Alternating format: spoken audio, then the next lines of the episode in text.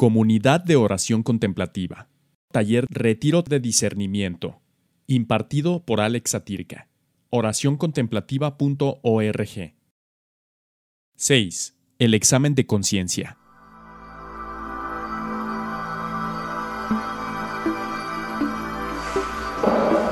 Muy buenos días, hermanas y hermanos.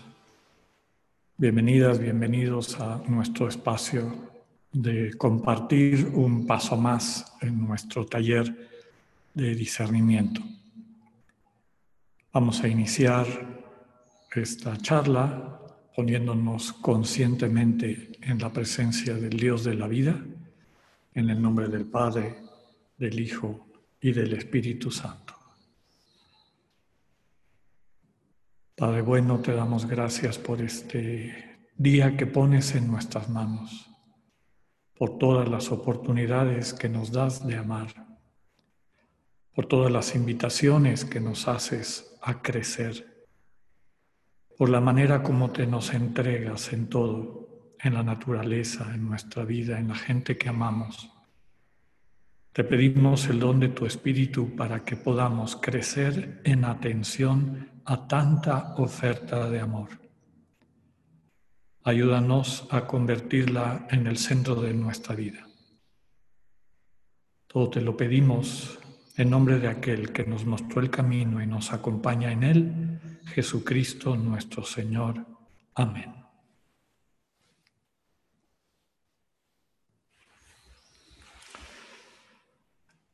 El discernimiento que ya hemos ido describiendo como una práctica y digamos que el discernimiento es el lenguaje de Dios y la manera como nosotros aprendemos a entender ese lenguaje de Dios, que como describimos brevemente aquí, pero con mayor detalle en el taller de eh, taller retiro de mistagogía, el lenguaje de Dios es necesariamente discreto, no es capricho, es que así tiene que ser.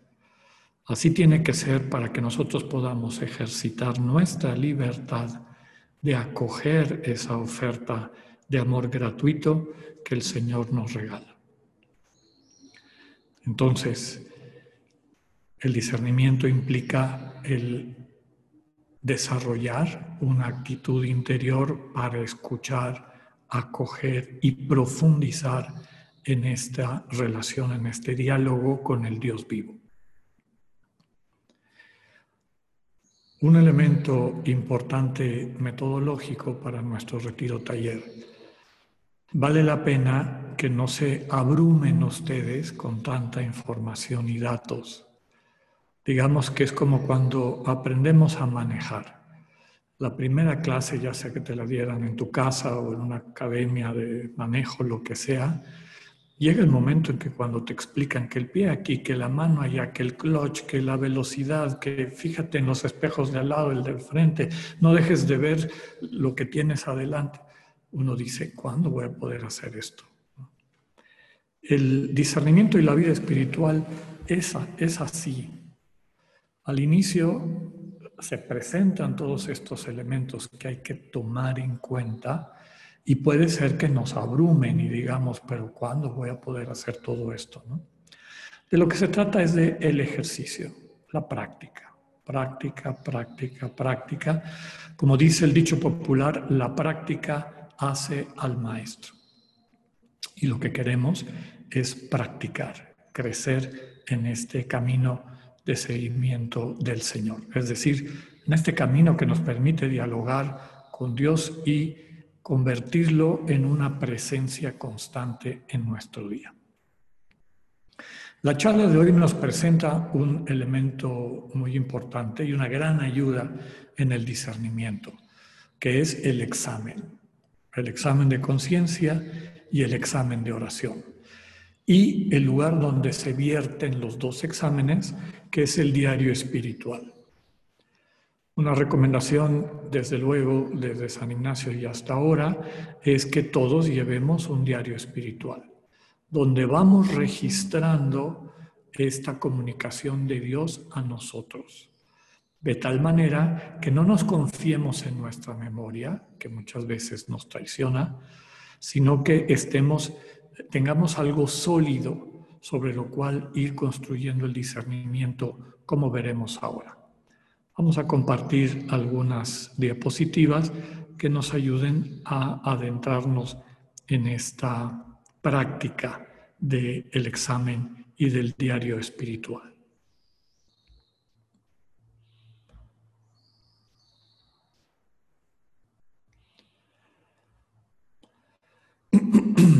Bueno.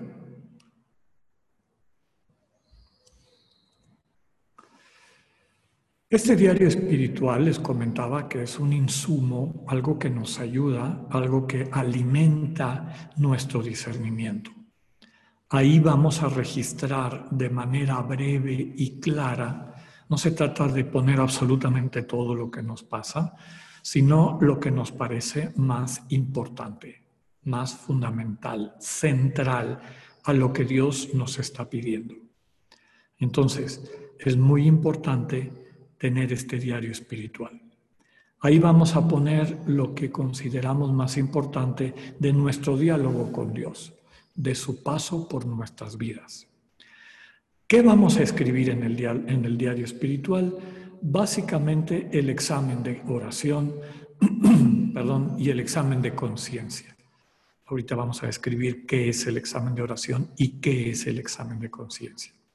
Pero bueno, eso es lo principal que vamos a poner en el diario, que vamos a anotar.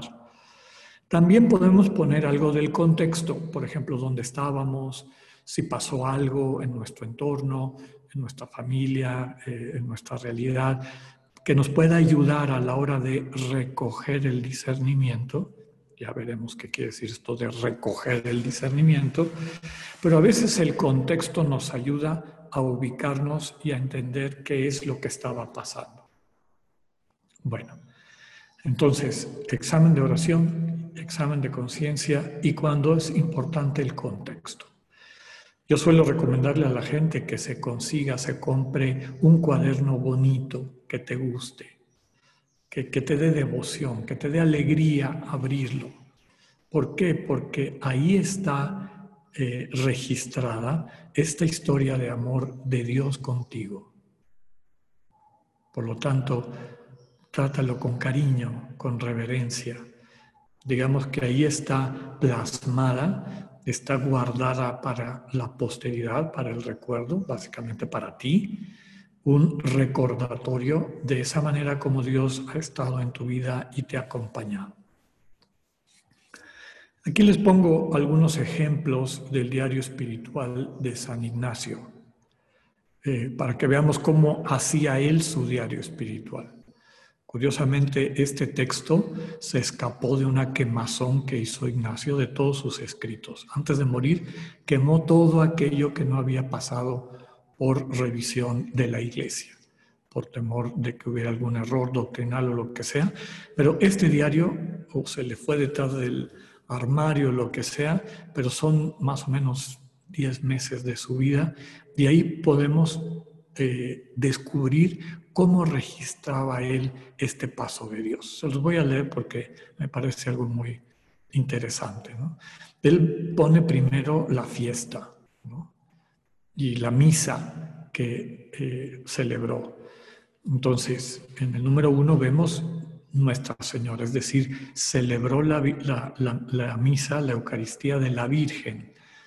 Le dio devoción tenerla como intercesora. En esa época, antes de que estuviera más regulada la secuencia de las liturgias, pues cada quien escogía la misa que quería, que quisiera celebrar. Entonces él celebra la misa de Nuestra Señora. Era sábado 2 de febrero. Y luego eh, apunta, abundancia de devoción en la misa, con lágrimas, con crecida fiducia, con crecida fe, confianza en Nuestra Señora. Y más a no nada entonces y todo el día. ¿Qué quiere decir eso? Él está decidiendo si en las constituciones pone que en las iglesias encomendadas a la compañía no se debe de aceptar rentas. En la época de Ignacio, cada iglesia tenía, no, no si quería, para construir una iglesia, esa iglesia tenía que ser dueña, esa parroquia o ese templo tenía que ser dueña de tierras. Y las rentas de esas tierras servían para alimentar al sacerdote y para el culto. Entonces San Ignacio estaba decidiendo si las iglesias que se le encomendaran a la compañía deberían de tener rentas o no. Y él se inclinaba a que no. Entonces vemos cómo en este día, en medio de la Eucaristía, siente esa comunicación, ¿no? Como que no, no nada, no tener nada de rentas, confiar en la providencia de Dios. Segundo domingo, 3 de febrero. Lo mismo y más a no nada entonces y todo el día. Confirmación de lo que estaba preguntando. Lunes 4 de febrero, misa de Nuestra Señora, lo mismo, y con otros sentimientos, y más a no nada todo el día. Y a la noche un allegarme mucho en afecto a Nuestra Señora con mucha confianza.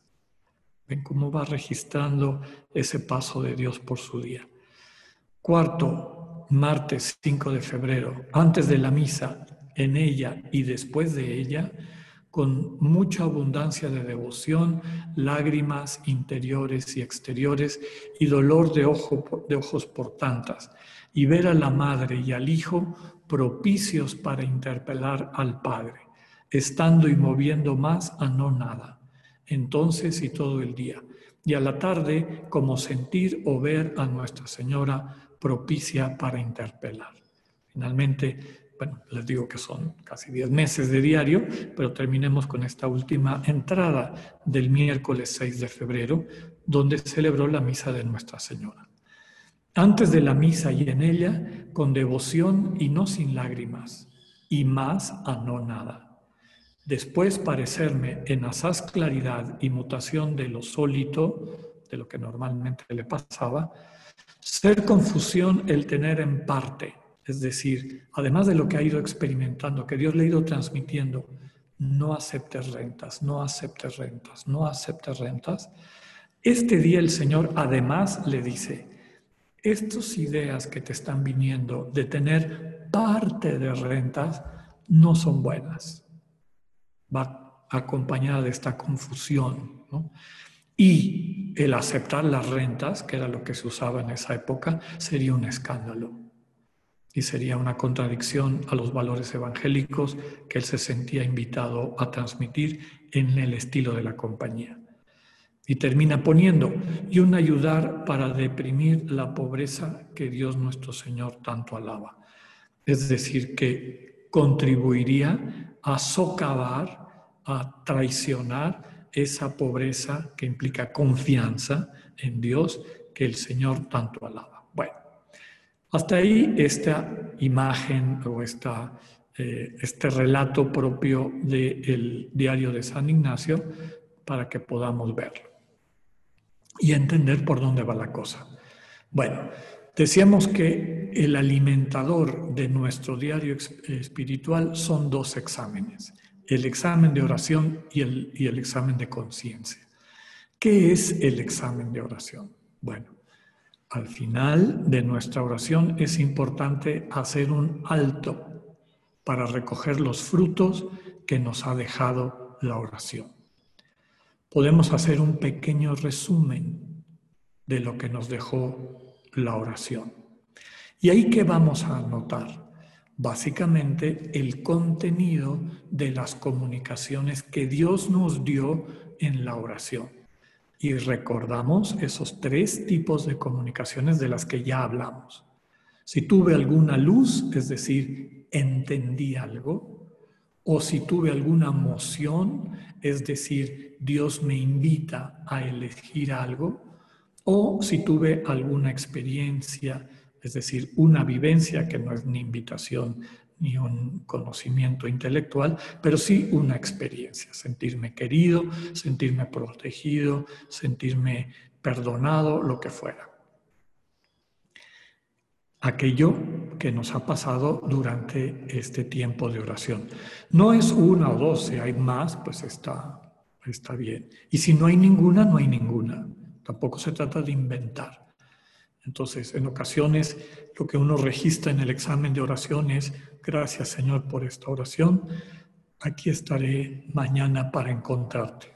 No hubo ningún eh, contenido claramente discernible y eso está bien, no hay problema. En ocasiones sí habrá contenidos importantes y discernibles y es importante anotarlos, hacer un pequeño registro. Vuelvo a subrayarles que no se trata de extensión. Es una cosa breve, tres o cuatro renglones. Ya vieron cómo escribía San Ignacio. También vemos en el examen de oración qué me ayudó y qué me estorbó durante la oración. Por ejemplo, si el lugar a donde fui estuvo bien o me sentí muy distraído, a lo mejor al día siguiente cambio de lugar, en fin, vamos viendo eh, analizando, viendo ante Dios qué nos ayuda y qué no nos ayuda. Después pensamos en nuestro próximo momento de oración. ¿Qué oración vamos a hacer en la tarde o cuando sea, en la tarde o mañana? Escogiendo el lugar, el tipo de oración y la temática que vamos a eh, desarrollar. Entonces, el examen de oración implica estos elementos. Recoger es como una cosecha de lo que me queda de este momento de encuentro con el Señor en cuanto a luces, mociones, experiencias. Y pasamos ahora al examen de conciencia. Lo primero que me gustaría decir es que esta es otra de las grandes sugerencias de San Ignacio que con el tiempo se pervirtieron el examen de conciencia, de ser realmente un examen, de hacer conciencia de cómo ha estado Dios conmigo en mi día, se convirtió en un examen moral, taches y palomitas. Hice tal cosa, palomita, hice tal cosa, tache. Y si tengo más taches que palomitas, malo, malo, malo. Y si tengo más palomitas que taches, buen chico, buen chico, buen chico. Eso no lleva a ningún lado. Está centrado en mí está, deja a Dios afuera. Entonces, el examen de conciencia es otra cosa. Es un tipo de oración, un diálogo con Dios, un tratar de crecer cada día más en la conciencia del Dios que nos acompaña. Entonces, el examen de conciencia nos ayuda a vivir nuestra vida de cara a Dios y su voluntad, que ya decíamos que es que encarnemos el, amor de manera concreta en nuestras vidas. Entonces, el Señor nos comunica estas invitaciones y mensajes que nos ayudan a ubicarnos de una manera más sana y completa en nuestras vidas y se trata de crecer en nuestra atención y conciencia de eso contrarresta nuestra tendencia a la reactividad. Como decimos en lenguaje eh, popular, a batear todas las que nos pichan. Es decir, vamos reactivamente eh, reaccionando a las cosas que se nos presentan sin discernir. San Ignacio sugería, lo pone en los ejercicios y fue práctica de la compañía mucho tiempo, dos momentos de examen uno al mediodía y otro antes de dormir. Eh, la práctica ahora más común es que sea un examen en algún momento, o en la mañana o en la tarde. Yo lo que suelo sugerir es, pon tu examen cuando estás más despierta o despierto, para que estés atento, para que tengas energía y ánimo para dedicarte a este ejercicio de encuentro con el Señor. Entonces, si eres una persona matutina, si cuando estás más despierto, etcétera, es la mañana, pon tu examen en la mañana.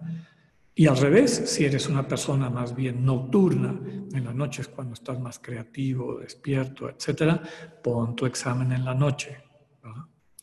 Siguiente elemento o regla fundamental. No debe durar más de 15 minutos.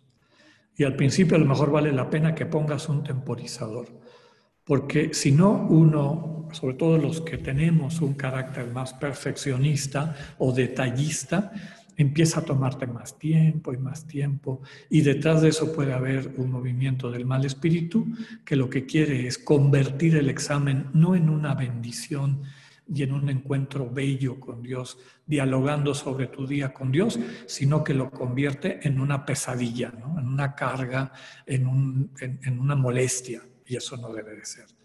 Por lo tanto, el examen no más de 15 minutos, incluyendo el tiempo de escritura en tu diario. Entonces, esto es una cosa breve, no se trata de demasiado tiempo, es calidad más que cantidad.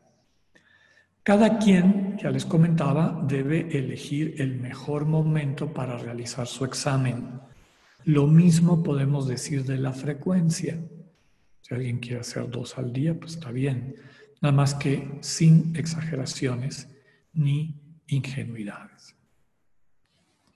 Es importante recordar que el examen de conciencia no es un juicio es decir, no es una evaluación de quién soy yo y cómo voy y si soy bueno o soy malo. Es un diálogo con Dios. Toda oración en el fondo es diálogo con Dios. Entonces, lo que queremos desarrollar es un corazón que discierne, que distingue, que ubica las cosas para elegir las mejores, siempre. Y este es un don que hay que pedirle al Señor. El examen clásico, el que encontramos al inicio en la primera semana de los ejercicios, que el que propone San Ignacio, tiene cinco puntos, o sea, cinco etapas, cinco momentos que, que debemos vivir en libertad. Es decir, cada quien le dedica tanto como necesita cada uno de los momentos. Por lo tanto, no, no, dividimos, no decimos el, el, primero un minuto, el segundo tres, el tercero siete. No, tú decides, tú ve cómo se te va adecuando más a tu carácter y temperamento.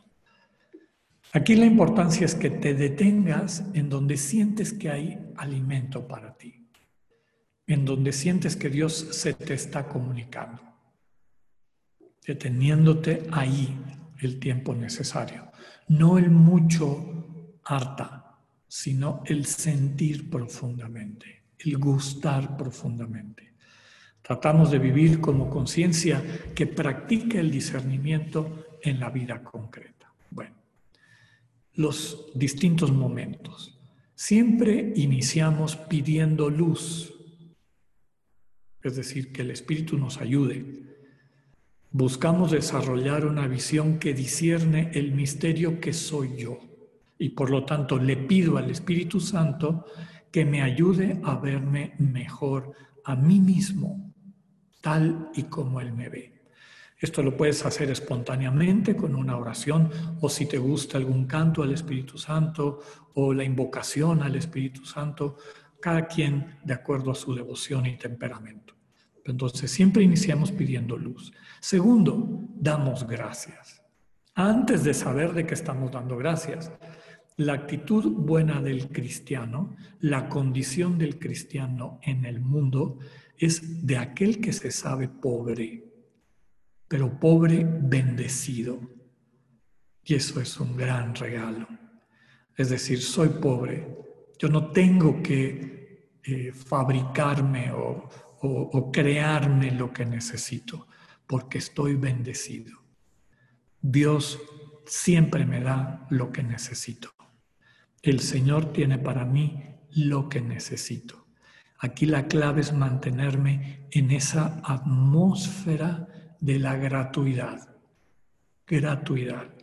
Por lo tanto, nada es mío y por lo, por lo tanto tampoco me aferro a nada y vivo desde esta confianza de que nada me faltará. Esa es la actitud del pobre. Y por lo tanto, como todo lo que recibimos, incluida la vida, es un don de Dios, pues nuestra actitud natural, la que sale del fondo del corazón, es gracias, gracias, gracias porque me amas, gracias porque me llamaste a existir. No era necesario que yo existiera. Estoy aquí porque tú me quieres. Y eso es lo que le da sentido a mi vida. Y así como me diste la vida, me darás todo lo que yo necesite. Me pongo en tus manos. Esa es la actitud del pobre y por eso el inicio del examen, después de pedir luz, es agradecer. Señor, te agradezco. Hay cosas de las que soy consciente, hay muchas más de las que no soy consciente, donde estuviste amándome. Solo el verdadero pobre puede llegar a apreciar el don más pequeño y experimentar una auténtica gratitud. Entonces, este es marco de referencia para el examen. Tercer momento, revisión concreta de nuestros actos. Es decir, repasar nuestro día, nuestras 24 horas o 12 horas, si haces el examen dos veces al día. Recuerdas, repasas, utilizas la memoria para recuperar ese tiempo. Ojo, ya decíamos, no es una lista de actividades con sus respectivas calificaciones. ¿no? Me levanté temprano, palomita. Eh, no le dejé el desayuno a la, a la familia, tache. Eso es perder el tiempo. Nuestra inquietud principal es qué nos ha pasado desde el examen anterior de cara a Dios, en diálogo con Dios. ¿Qué me ha pasado? ¿Qué trabajo ha realizado Dios en mí? ¿Fui consciente? Por eso es examen de conciencia. ¿Fui consciente de la presencia de Dios a mi lado y estuve escuchándolo o yo me arranqué por la mía? Entonces, prestar atención a el Señor es lo que queremos desarrollar con el examen de conciencia. Bueno, acuérdense que tenemos 15 minutos para hacer el examen, o sea, no se trata de que yo haga una lista exhaustiva de todas mis actividades, acciones, giros y demás del día. Una ayuda es lo que les pongo ahí en otro color y con mayúsculas. Presta atención primero a tus actitudes, sentimientos y movimientos interiores. Dicho en castellano de todos los días, ¿qué te pegó más? ¿Qué te afectó más? A la hora de recordar tus 24 horas, a ver, Señor, ¿qué fue lo que más me conmovió ayer? Ahí pon la lupa. No se trata de que empieces desde que sonó el despertador hasta que te acostaste. Vas a perder el tiempo. Entonces, a ver, del día de ayer, ¿qué fue lo que más me pegó, más me llegó al corazón? Ahí voy a poner lupa. Ahí voy a ver qué pasó, dónde estuvo Dios, qué me dijo Dios y muy importante, ¿lo oí? ¿Me hizo caso? ¿O me hice tonto? ¿O me distraje? Por eso solo en segundo momento me fijo en las acciones. Primero trato de recordar los afectos, los sentimientos más fuertes, no solo positivos. ¿eh? A lo mejor lo que más me movió el día de ayer fue algo negativo, un conflicto, un pleito, algo de violencia. Bueno, ahí pongo lupa para dialogar con Dios sobre su palabra de vida de cara a ese, a ese evento o momento importante de mi vida. El Señor no nos pide que enfrentemos todos los retos a la vez. Por lo tanto, no caigas en la trampa de querer registrar todo lo que te pasó en el día. Confórmate con un evento, uno nada más, el más importante, y en confianza déjale todo lo demás a Dios. Habitualmente hay una faceta de nuestro corazón de nuestra actitud, de nuestra manera normal de estar en el mundo que requiere cambio, que requiere conversión y que el Señor nos pide que atendamos de manera especial. En este tercer punto, en, este, en esta revisión concreta de nuestros actos, a lo mejor deberíamos decir de nuestro acto, el acto de mayor peso de nuestro día, es importante pedir el don de ver mi vida con los ojos de Jesús y según el corazón de Jesús, el sentir del Señor. Bueno, el cuarto momento, eh, San Ignacio lo describe como contrición y arrepentimiento. Habrá cosas de las que, quisiéramos no haber hecho y que a futuro queremos cambiar, queremos transformar. Eso implica hacernos responsables, no culpables. La culpa es una responsabilidad neurótica. El culpable, eh, en el fondo, a mí me gusta decir que la culpa es el último disfraz del ego. El ego que quiere que le estés atendiendo, que estés centrado en el ego. Entonces, cuando ya no tiene otra cosa, te avienta la culpa. ¿Cómo es posible que tú hayas hecho eso? ¿Cómo es posible que yo hice esto?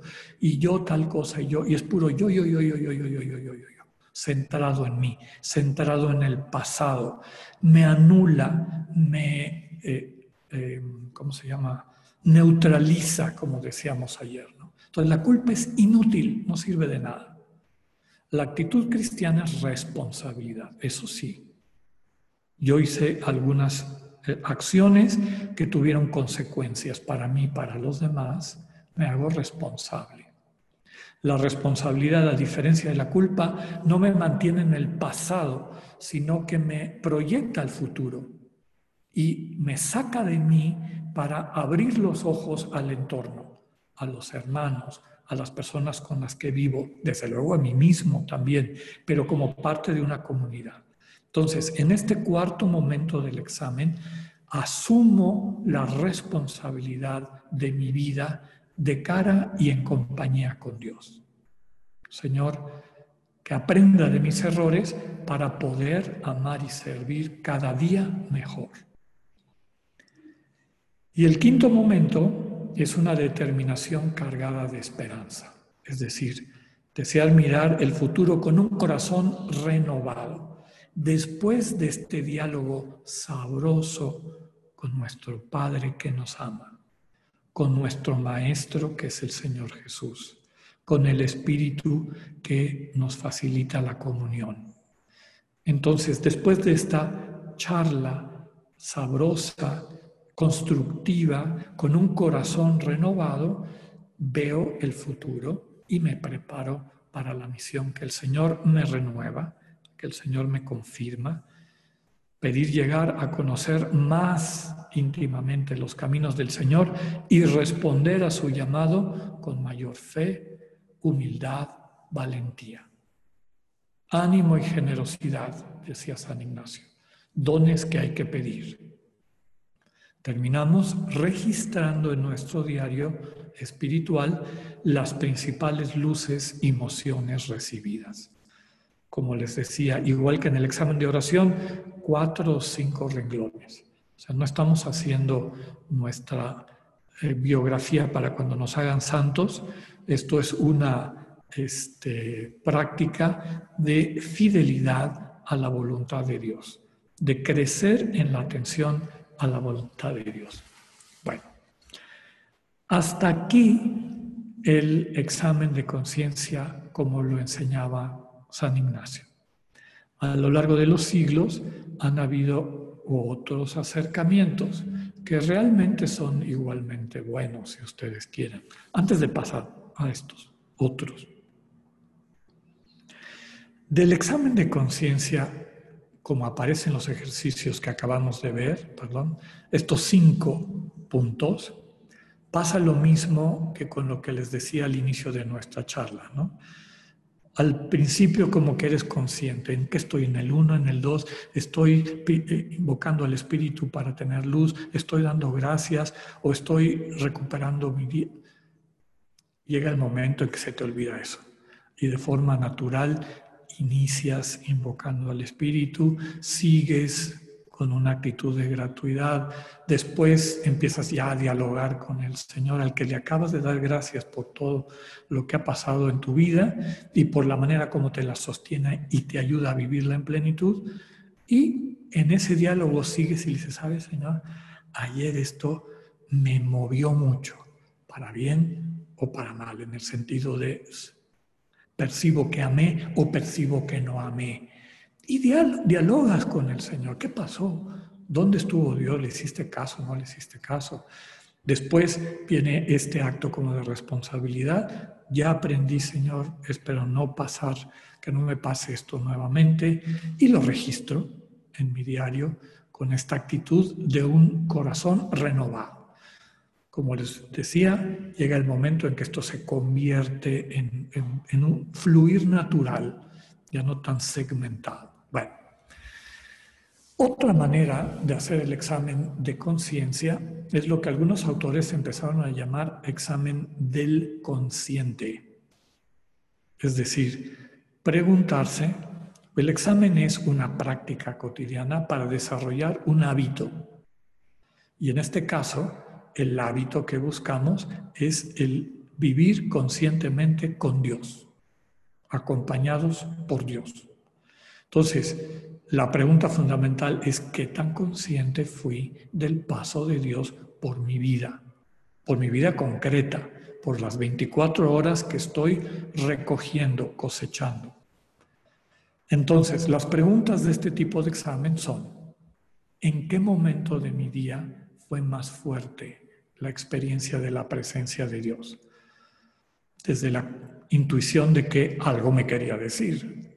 Ya luego veré si le hice caso o no. Pero algo importante hace que Dios, ah, eh, la presencia de Dios, se perciba con mayor contundencia. Segundo, ¿Qué comunicación me deja esa experiencia? ¿Con qué palabra de vida me quedo de ese paso de Dios especialmente denso en mis últimas 24 o 12 horas? Tercero, ¿qué me ayuda a estar atento a Dios y qué me dificulta mantenerme en la presencia de Dios. Aquí la intención es ir creciendo efectivamente en la atención a la experiencia comunicativa de Dios. Como les decía, el examen es un ejercicio que quiere una práctica, eh, en el sentido de ejercicio como práctica repetida, que desarrollemos una destreza, una habilidad, la habilidad de vivir permanentemente en la presencia de Dios, en un diálogo con Dios. Aunque no lo ponemos aquí, pero se entiende que en este y en los siguientes métodos posibles para hacer el examen, terminamos anotando brevemente en nuestro diario los principales frutos. Otra manera de hacer el examen es examinarnos según nuestra vocación personal. ¿Qué quiere decir esto? En el retiro taller de mistagogía, tal vez uno de los principales frutos que queremos alcanzar y que es parte fundamental de la, de la metodología y mistagogía de los ejercicios, es conocer nuestra vocación personal. ¿Qué es la vocación personal? La manera como Cristo vive en ti. La manera como Cristo ha querido vivir en ti el rostro del Cristo que te salva, ese rostro que cuando tú recuerdas tu historia de relación con el Señor, lo recuerdas con especial cariño, esa actitud de Cristo que te llega al fondo de tu corazón, porque no todas las actitudes del Señor nos llegan igual y eso es natural. Dios a cada quien le da un regalo particular. Hay elementos de la personalidad del Señor con los que te sientes especialmente identificada, identificado. El rostro del Cristo que te salva amándote, esa es tu vocación. Tu vocación es mirar, estar, ver a los demás con ese mismo rostro transmitirles el rostro de ese Cristo que vive en ti, dándote la vida. Bueno, este tipo de examen es hacer referencia a mi vocación personal. Dicho en otras palabras, encarné, realmente convertí en realidad el amor que el Señor me regaló para compartir con los demás, este amor particular. Las preguntas que me pueden ayudar en este estilo de examen son, en este día, ¿transparenté el rostro de Cristo que me salva, que me redime, o lo que transparenté fue otra cosa? ¿Por qué sí? ¿Por qué no? Fui fiel a mi llamado a encarnar este amor del Señor, que me ayudó, que me estorbó. Y también terminamos haciendo un pequeño registro. Podemos hacer el examen de, el examen de conciencia también desde la temática, o podemos decir desde la dinámica propia de la última meditación de los ejercicios, que es la contemplación para alcanzar amor. Eh, quienes han hecho los ejercicios lo ubican. Aquí brevemente les digo que es una especie de ejercicio final para terminar de afinar la sensibilidad y de veras eh, captar que en todo lo que nos rodea, las cosas inanimadas, las cosas animadas como las plantas que viven, las cosas animadas como los animales que no solamente viven, sino que sienten, y las cosas animadas que no solamente viven y sienten, sino que tienen libertad y aman desde esa libertad, como son los seres humanos, captar que en todo eso está presente el amor de Dios. Bueno, ¿cuál es el mensaje de la contemplación para alcanzar amor? Todo lo que nos rodea es un don, es un acto de entrega de Dios por amor nos posicionamos en la nada propia del pobre de espíritu que reconoce con asombro y gratitud tanto bien recibido, como pone Ignacio en sus palabras. El pobre de espíritu que no, no se preocupa ni le parece una carga o una tristeza el ser pobre, al contrario, soy un pobre bendecido, lo que les comentaba. Y esa pobreza realmente es bendición. Todos los días vivo de la generosidad, del amor concreto con que Dios me mira, del enamoramiento que Dios tiene hacia mí y de la manera como Él me sostiene mi vida. Entonces, nos posicionamos en esta nada, nada es mío, no poseo nada, quiero vivir así, Quiero cada día recibir todo de ti, mi vida, mi salud, las cosas, los dones que tengo. Así quiero vivir. En el que no tiene nada, pero al mismo tiempo lo tiene todo porque vive desde el amor de Dios. Ese es un pobre espíritu, que reconoce con asombro y gratitud tanto bien recibido. Entonces, recuperamos nuestro día, nuestras 24 o 12 horas, desde esta presencia amorosa. Aquí preguntas que nos pueden ayudar. ¿Qué tanto he amado en reciprocidad? Así como Dios me ama y me da, se me da constantemente de manera gratuita, así amo yo. Percibo en mí la misma actitud de amorosa mutualidad como lo describe esta frase, yo para ti como tú estás para mí. Recupero vivencias concretas donde esto se encarnó o obstáculos que impidieron que yo eh, amara como Dios me ama. Y entregamos al final todo a Dios. a mí me gusta decir que una práctica sana para todo ser humano, pero sobre todo para el cristiano, es dormirse pobre. Acostúmbrate a dormirte pobre. Cuando te vas a acostar, entrégale todo a Dios. Lo último que hagas, Señor, te entrego este, mis dones, te entrego mi salud, te entrego mi vida, te entrego mi familia, todo, todo, hasta que te quedes sin nada. Y descansa solamente en el amor de Dios. Y cuando vuelvas a, recuperar la conciencia el día siguiente, entonces agradece todo. Gracias Señor porque me renuevas la vida. Gracias Señor porque me das estos dones a través de los cuales puedo encarnar tu amor. Gracias Señor porque me das una misión y personas concretas a las cuales eh, bendecir, compartir con ellos este amor que me das etc. Cierro mi día en esta libertad del pobre de espíritu. Bien, hasta aquí estas posibles maneras de hacer el examen de conciencia. Ustedes elijan la que les guste, si quieren pueden ir probando una u otra hasta que se hallen con alguna y pueden utilizar una un tiempo, luego otra otro tiempo, etcétera. Recuerden, no más de 15 minutos. Bueno, otra gran ayuda en el camino del discernimiento es el retiro mensual.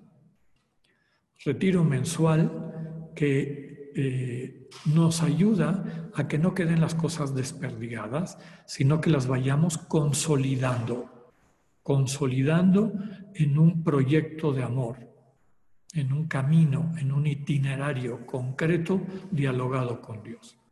Por lo tanto, nos conviene separar un tiempo mensual para retirarnos. Quiere decir, hacer un alto, apagarle el volumen a las distracciones de la vida diaria, de ser posible hasta irse a otro lugar. No, tenemos que ir al fin del mundo, puede ser a una iglesia, un parque, etc. Si podemos darnos el lujo de tomarnos toda una mañana o toda una tarde o todo un día, eh, ir a un lugar donde podemos hacer este ejercicio. ¿Qué vamos a hacer ahí? Recoger, es decir, cosechar el ejercicio diario del discernimiento. Este retiro recibe muchos nombres. En algunos textos se le llama desierto, experiencia de desierto, pustinia, un nombre ruso eh, que significa lo mismo desierto. Incluso, incluso hay un movimiento laical que nace en Canadá, que, fabrica espacios, tiene como casas de retiro para que la gente viva su retiro mensual de un día. Y a esos les llaman pustinias. Hay un libro muy bonito que describe ese ejercicio del retiro mensual y que se llama tal cual pustinia. ¿De qué se trata? En un ambiente tranquilo iniciamos por ubicarnos conscientemente en presencia de Dios. Por eso a mí me gusta recomendar empezar nuestro retiro siempre con el silencio, una oración de silencio, un rato de oración contemplativa, para que el Señor acalle los ruidos de nuestra vida, nos asiente el corazón y las emociones y podamos en un diálogo pausado, tranquilo, cosechar eh, nuestro discernimiento del mes. Después de este tiempo de silencio, realizamos una lectura pausada y orante de nuestro diario espiritual. Es decir, desde la última vez que tuviste retiro hasta ahora, los 30 días, lees tu diario espiritual. Pausado, no se trata de corretear, lo vas leyendo sabroso, vas subrayando elementos que te parecen importantes. A veces te dan ganas de hacer una segunda lectura y conforme vas leyendo se va eh, destacando lo más importante. Y entonces hacemos un resumen. Si el examen es un resumen del día, este resumen mensual es un resumen del resumen y va apareciendo con mayor claridad esa invitación concreta o los pasos que el Señor nos invita a seguir, de tal manera que podamos atender a su llamado. Terminamos haciendo un pequeño resumen y aquí les pongo un formulario, ya lo tendrán ustedes cuando bajen eh, este material, que nos puede ayudar, ¿no? Lo primero que ponemos son las comunicaciones principales que Dios nos dio. Entonces, ¿qué luces recibí en este mes?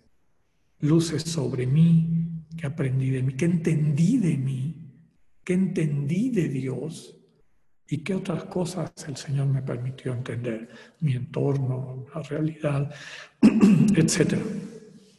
Segundo, qué emociones principales recupero.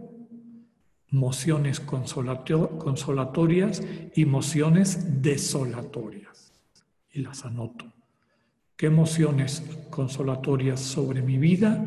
¿Qué emociones consolatorias sobre mi misión? ¿Y qué emociones consolatorias de otro tipo? Recordemos que emociones invitación. Y este es un buen momento para ver ¿Respondí a la invitación o me hice tonto o se me olvidó, me distraje?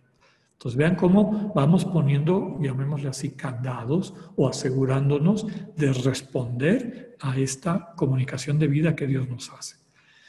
De las desolaciones, es decir, mociones desolatorias, las generales, ¿verdad? Eh, que aparecieron en, en mi cotidianidad. Y fíjense en lo siguiente, dice, manifestación del pensamiento. En una charla anterior les decía que ya en los padres y madres del desierto en el siglo III y IV después de Cristo, hace 1600 años, una práctica común era decirle al acompañante espiritual qué era lo que más habías pensado el último mes. Estos pensamientos que vienen y vienen y vienen y vienen y vienen, que no necesariamente son de Dios. Desde la convicción de que cuando los dices y desaparece su fuerza, ya no te dejan, ya no te siguen molestando, quiere decir que no eran de Dios.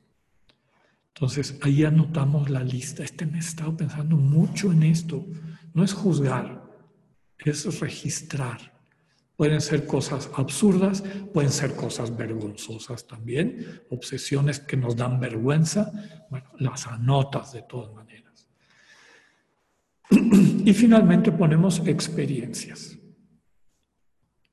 En este recoger mensual vale la pena escribir los últimos consejos que te dio tu acompañante espiritual. Ahí lo pones. Es que me recomendaron que yo hiciera esto y esto y esto para ver si hiciste caso o no hiciste caso. Bueno, entonces esto lo, lo puedes escribir, lo puedes hacer en tu computadora como quieras. Es ayuda. Si le sirve bien y si no, olvídenlo. Hagan ustedes de acuerdo a su estilo, a su carácter y temperamento, su propia cosecha mensual. Esta cosecha mensual es oro puro. ¿Por qué? Porque te ayuda a preparar tu acompañamiento espiritual y también tu reconciliación sacramental, lo que tradicionalmente se llamaba la confesión. Esta reconciliación sacramental, este acompañamiento espiritual será mucho más útil y beneficioso si está sustentado en tu realidad y en tu realidad orada, es decir, recogida en los exámenes y resumida en el retiro mensual. Entonces, recoger el discernimiento, cosechar el, discernimiento mes a mes, nos ayuda a preparar nuestra sesión de acompañamiento espiritual. Puede ayudar, si así nos lo, nos lo dice o nos lo recomienda quien nos acompaña espiritualmente, hacerle llegar lo que escribimos para que lo pueda leer y orar. De tal manera que cuando ya llegue la entrevista no, no tengamos que perder tiempo en contarle todo, ya lo tiene escrito, ya lo leyó, ya lo oró. Entonces el diálogo con el acompañante espiritual va a ser para palabras de vida directamente. También nos ayuda, les comentaba, para preparar nuestra reconciliación sacramental. Aquí vale la pena subrayar. Esa reconciliación no es tanto hacer una especie de inventario de, crímenes, para ver si me dan chance de ser indultado y me perdonan la, condena, sino es acudir al médico de nuestras almas, que es Cristo, y que ha querido que experimentemos su presencia real, escuchándonos y perdonándonos en un hermano. Claro, no, no, eh, no sobra decir que hay hermanos que transparentan esa presencia de Cristo porque están unidos a Él. Entonces, la manera como interactúan con el penitente es cristiana. Tristemente hay hermanos que no están vinculados a Cristo y por lo tanto dificultan, no imposibilitan porque Dios es grande. Pero el problema es que en muchas ocasiones imposibilitan por sus actitudes este encuentro con Cristo, que es el médico de nuestras almas. La pregunta fundamental para preparar una buena reconciliación no te la haces a ti, se la haces a Dios. Señor, ¿de qué me quieres sanar? ¿De qué me quieres sanar? No lo que yo quiero, lo que creo, que qué barbaridad que hice, no. Tú que me ves mejor que yo, ¿de qué me quieres sanar? Y eso que te vaya apareciendo en la comunicación de Dios como deseo de sanación, de transformación del Señor, anótalo. Y eso llévalo a tu reconciliación sacramental. Claro, sé cuidadosa, sé cuidadosa a dónde vas. Y no es fácil encontrar un buen confesor, pero sí los hay. Es importante encontrarlo. Conviene darle seguimiento a las mociones que nos sentimos invitados a implementar. Es ahí sí eh, ver, ¿he respondido o, o, le he dado la espalda a esa invitación concreta del Señor? Para que no se pasen meses y años eh, con la necesidad de que Dios nos esté insistiendo, insistiendo, insistiendo, que tomemos en cuenta lo que nos pide. Bueno, este recoger el discernimiento tiene tres dimensiones. Esta cosecha de la comunicación de vida, de la comunicación amorosa, de las sugerencias de vida plena que el Señor constantemente nos hace, las cosechamos en tres momentos. Diariamente en el examen, ya lo vimos. Todos los días hago un alto, 15 minutos, con la metodología que yo quiera y cosecho esa palabra de vida del Señor. Lo mismo hago en el examen de oración, diariamente. Bueno, una vez al mes en el retiro resumo lo vivido durante el mes y el material para mi retiro es mi diario y termino con mi resumen mensual que me sirve de ayuda para mi diálogo con el acompañante espiritual o la acompañante espiritual y para mi experiencia de reconciliación sacramental, para preparar mi confesión.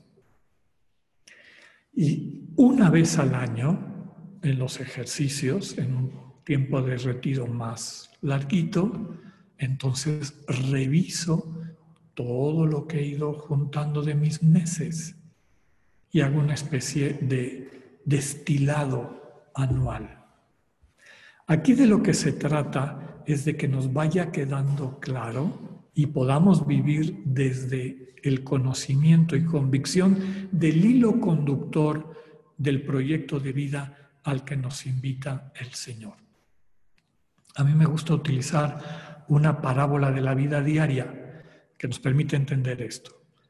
Recordarán ustedes en las películas antiguas, creo que todavía en los cines así es, eh, las películas venían en unos carretes y adentro del carrete había una secuencia en acetato, no sé qué estaban hechos, celuloide, este, de cuadritos.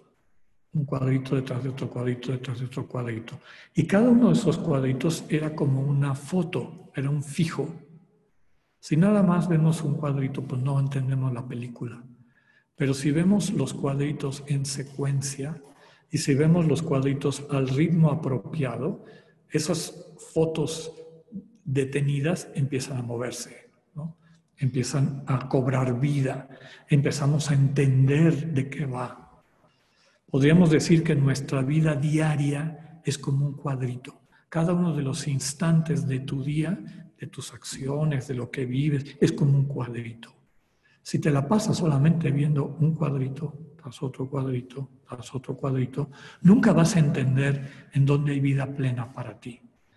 Pero si con estos ejercicios del examen diario, del retiro mensual, del recoger o cosechar el discernimiento una vez al año con los resúmenes mensuales, entonces vas a empezar a ver la película vas a empezar a captar el hilo conductor. Ya no va a ser una colección de cosas así medio raras que no sé cómo están conectadas, sino que te aparece con claridad la conexión de una con otra, con la siguiente, etc. Pues hasta aquí este tema que les quería compartir, acompañar. Que el Señor nos acompañe y nos ayude a crecer en este camino de conciencia de su presencia amorosa y comunicativa. Que así sea.